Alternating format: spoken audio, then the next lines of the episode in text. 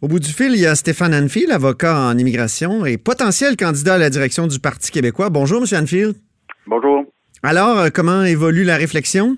Ça évolue lentement, mais sûrement. Alors, on prend le temps euh, nécessaire euh, de, de, réfléchir sérieusement. C'est une grosse décision à prendre. alors, on discute avec des gens, on rencontre des gens, on discute avec les membres de la famille et on attend évidemment de, connaître les règles euh, de la course qui seront évidemment euh, dévoilées en février prochain. si on m'avait posé la question il y a deux mois, est-ce que la course à la chefferie du Parti québécois était euh, quelque chose que j'envisageais, je vous aurais répondu spontanément que non.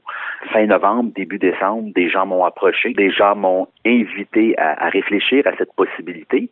Je les ai écoutés. j'ai j'ai pris note de, de, leurs commentaires et je pense que c'est important de réfléchir à la question. Puis d'ailleurs, je suis quelqu'un qui, dans la vie, aime relever de nouveaux défis. évidemment, celui-là, ça sera un de taille.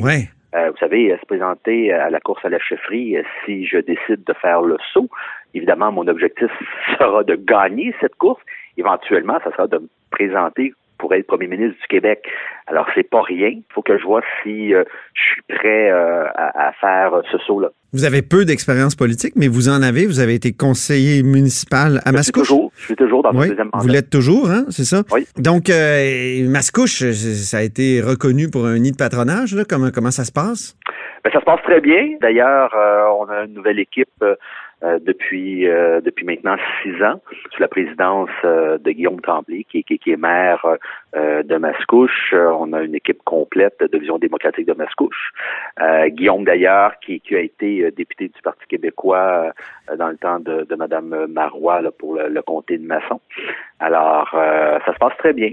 Euh, il me reste évidemment deux ans euh, à mon mandat, là, deuxième mandat comme conseiller municipal. Vous avez milité aussi au Parti québécois? Absolument, absolument. Ça fait euh, des années qui, que je milite au Parti québécois.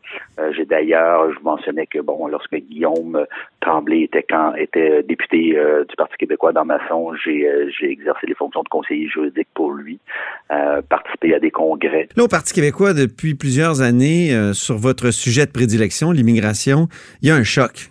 Euh, il faut le dire. Là, euh, il y a, euh, par exemple, on, a vu Jean-François Lisée, le dernier chef, vraiment hésiter d'un côté entre la mitraillette sous la burqa et de l'autre l'ouverture totale. Vous vous situez évidemment du côté de l'ouverture, j'imagine. En fait, moi, je suis plus du côté du rassemblement. Hein, si on veut un jour euh, euh, que le Québec devienne un pays, je pense qu'il faut rassembler euh, toutes les forces. il faut, il faut pas mettre de côté les nouveaux arrivants. Vous savez, ces gens-là ont choisi le Québec comme terre d'accueil avant tout. Alors, il faut les convaincre de le choisir maintenant comme un pays. je ne dis pas que l'immigration et les immigrants ont été mis de côté par le Parti québécois au cours des dernières années. Au contraire, mais je pense que on n'a pas réussi à les convaincre d'adhérer à ce projet, euh, les convaincre que c'est un projet rassemblant et que ce projet les concerne tout autant que les Québécois de souche. Vous savez, Jacques Parizeau, hein, euh, c'est pas d'hier, euh, disait qu'on doit miser sur les francophones, mais pas uniquement les francophones de souche, mais les, tous ceux qui utilisent le français, qui viennent de partout à travers le monde, peu importe leurs origines.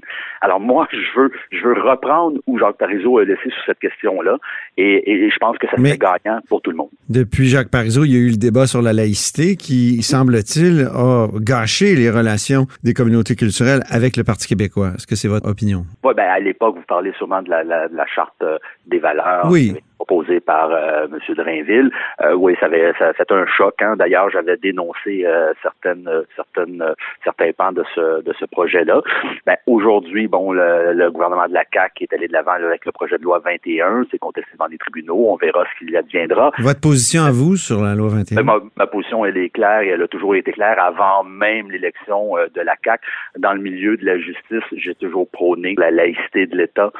j'ai été moi-même à même de représenter euh, des clients qui euh, étaient mal à l'aise lorsqu'ils se présentaient devant des commissaires de la Commission d'immigration et de statut de réfugiés qui abordaient euh, certains signes. Mais la loi 21 comme telle, vous l'appuyez? Ben, j'appuie la, la, laïcité de l'État, entre autres au niveau de, euh, du système de justice.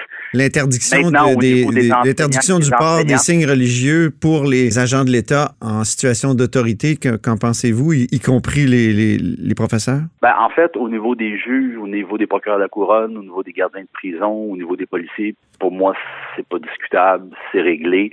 Euh, et j'ai toujours milité en, faveur de cette laïcité. Maintenant, au niveau des enseignants, le projet de loi 21, de la façon qu'il est, euh, euh, qui a été emmené, je pense qu'il y il y a sujet à discussion. Il y a trop de zones grises. Je vous donne des exemples. une enseignante ou un enseignant qui arbore un signe religieux change d'école.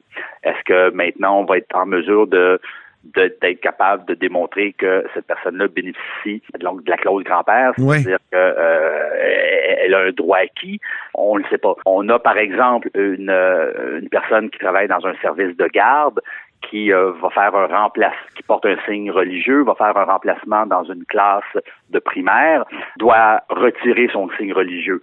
Mais lorsqu'elle retourne dans ses fonctions du service de garde pour être à même de s'occuper des mêmes enfants de la même classe, pourra porter son signe religieux. Ah oui. Euh, les écoles privées. Donc, c'est une loi qui n'est pas claire, selon vous? Au niveau des enseignants et des enseignantes, je pense qu'il y aurait matière à clarifier le tout pour les membres du milieu de la justice, je pense que c'est clair. Il y a d'autres candidats potentiels, euh, évidemment, à la direction du Parti québécois, dont Frédéric Bastien. Frédéric Bastien, euh, le politologue qui enseigne euh, à Dawson, qui a écrit sur le rapatriement de la Constitution. Et dans son livre... Que j'ai rencontré d'ailleurs au dernier congrès du Parti québécois. C'est ça. Après le naufrage, refondé le Parti québécois, il dit, si pour toutes sortes de raisons, il n'y a une année donnée que 5000 immigrants ayant fait de bonnes études, parlant français et souhaitant venir chez nous. Alors, il ne faut pas hésiter à réduire le seuil d'immigration à 5000 cette année-là. Que pensez-vous de cette affirmation? Ben, moi, ma position sur les seuils d'immigration, bon, vous savez, ça fait 27 ans que je pratique dans le domaine du droit de l'immigration. Je pense qu'on devrait dépolitiser cette question-là. Et il faut arrêter de balancer des chiffres à gauche et à droite. On a un parti qui arrive au pouvoir plus ouvert vers l'immigration, on va nous proposer 55 000. On a un parti un peu moins ouvert à l'immigration, on va proposer 40 000. On en a d'autres qui proposent 30 000. Euh, moi, je dirais, ben, pourquoi pas 20 000? Pourquoi pas 60 000? Vous savez, à partir du moment où on ne s'appuie sur rien, euh, pour pouvoir décider des seuils, je pense qu'il est là le problème. Alors, pour pouvoir décider, Jean-François Lisée l'avait proposé, on avait, j'avais discuté avec lui. Moi, je pense que la vérificatrice générale ou même un comité indépendant pourrait pourrait faire des recommandations sur les seuils d'immigration au gouvernement en tenant compte, entre autres, pas exclusivement, mais entre autres, du vieillissement de la population, de la pénurie de main-d'œuvre dans certains domaines et dans certains secteurs, mais surtout Hein, surtout de la capacité du Québec à accueillir et la capacité d'intégrer ces nouveaux arrivants. Je pense que est-ce que ça pourrait être descendu à 5 000 une année, comme le, le dit euh, Frédéric Bastien? Ben, On partirait de 50 000 à 5 000 ben, si le comité nous dit que ce que ça prend au Québec pour combler le vieillissement de la population, la pénurie de main-d'œuvre, en tenant compte de notre capacité d'accueil et d'intégration, que c'est 5 000 que ça prend, ben, je dis, on est qui, nous, pour aller à l'encontre de ce comité qui aurait fait une étude et une analyse sérieuse? Si toutefois il nous dit que c'est 45 000, ben, ça sera 45 000. Vous savez, on a un gouvernement qui vient d'annoncer pour 2019 qu'on allait baisser les seuils d'immigration à 40 000 force est d'admettre qu'ils ont dû constater que c'était une erreur et là, ils vont plutôt les ramener autour de 50 000 pour 2020. Euh, ben, c'est ça que je vous dis. Il faut arrêter d'utiliser des seuils et d'en faire un, débat, euh, à mon avis, inutile. Il faut s'appuyer sur des études et des analyses concrètes, sérieuses. Et malheureusement, c'est ce qu'on n'a pas au Québec depuis les dernières années. La souveraineté, ça devrait se faire comment? Il y a un Québec solidaire qui propose euh, une voie vers la souveraineté euh, qui est en plusieurs étapes. Vous, vous préconisez quel, quel type de voie vers la souveraineté? Dans un premier temps, je pense que la souveraineté devrait être au cœur des débats de la prochaine campagne. OK.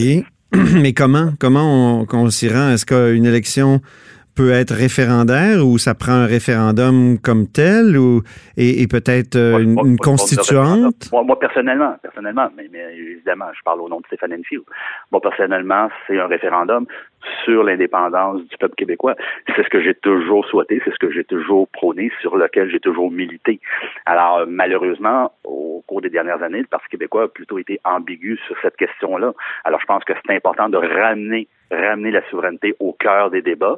La campagne à la chefferie va être... Euh, euh, Référendum dans un premier mandat? Ah, pour moi, c'est clair. Mhm. En ce qui me concerne, pour moi, c'est clair. Le premier mandat d'un gouvernement du Parti québécois, on devra consulter la population sur la souveraineté du Québec. Et si on a peur, encore une fois, d'affirmer qui on est au sein du Parti québécois, c'est-à-dire un parti souverainiste qui souhaite l'indépendance du Québec, qu'est-ce qui nous distingue des autres partis? Mhm. On est un parti souverainiste, on est un parti qui prône la souveraineté du Québec. Alors, n'ayons pas peur, militons en ce sens-là, convainquons les gens du bien fondé de notre projet, rassemblons tous les gens du Québec autour de ce projet-là, soyons euh, accueillants euh, et, évidemment, allons-y. Et si la population nous dit non, ben elle nous dira non. Mhm. Une autre fois? Ah oui, une troisième? Ben écoutez, à partir du moment où euh, on aura élu un parti québécois qui aura été clair sur cette question-là, je crois pas que ça sera un non pour une troisième fois. Je pense au contraire, ça sera un oui. Et j'espère que ce soit un oui. Si, on est clair sur cette option et sur nos objectifs, je vois mal comment à ce moment-là, lorsqu'on consultera la population dans le cadre d'un référendum, qu'on pourra nous dire non. Ben, Monsieur Enfield, merci beaucoup pour cet entretien.